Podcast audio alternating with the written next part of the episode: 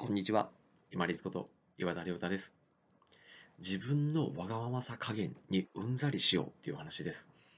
これ何を言っているかというと、人間、することがあったらあったでやりたくないって不満になります。逆に、することがなくって、暇で退屈な時ほど不安になるんですね。要は暇だからネガティブなことしか考えなくなるんですよ。じゃあどっちやって正直思いません？自分で自分のこと。そういうふうに自分自身に対して客観的に見て突っ込めるようになったら、要はあったら、することがあったらあったで不満。ないならないで不安。じゃあどっちやねんっていうふうな、こうちょっと引いた目、冷ややかな目で見れるようになると、そのたんびに出てくる、例えば不満とか不安っていうのを流せるようになります。特に特に最近思うのはやっぱ仕事に関してですね。まあ学生で言ったら勉強に関してもそうじゃないですかね。あったらあったでやりたくない。で、仕事に関してはなかったらなかったでこの先生活がどうなるんだろうかって不安。はって思いますよね。どっちにしても不満があるのか不安があるのかっていう状態ですよね。じゃないんですよ。今ある、ある今に感謝してフォーカスして実感を得て、毎日その今を思い出にしながらずっと積み重ねていけばいいんですよ。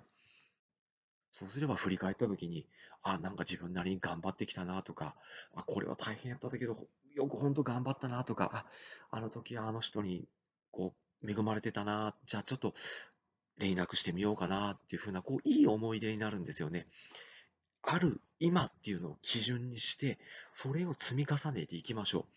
そうすると、不満とか不安とかじゃなくって、ある今に焦点を絞って、やりたくなくっても面倒でも、ある今に感謝できるから、少し体が前傾して前向きになります。本当に私も襲われることがあります。どっちやねんの悪魔に。あったらあったら、まあ、やりたくないなっていう不満。ないならない時期も当然私今フリーで仕事してますんで、ないならないでうわ、不安やなって思いますし、でもそんな自分のわがままに付き合ってる時間なんてないんですよ。一時的なそんなわがまま感情をスルーして、ある今、ある今に感謝して、できることを積み重ねていきましょう。そしてまずは一日一日、よし、今日自分頑張ったって褒めながら充実感と満足感を得る。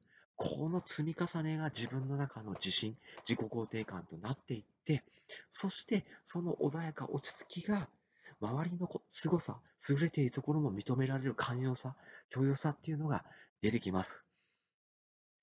できることを積み重ねて、今、ある今にフォーカスして、自分の不満とか不安っていうのを流しながら行きましょうね。そのために、自分のわがままさ加減、うんざりしていきましょう。不満と不安、流していきましょうね。本日もご清聴いただきましてありがとうございました。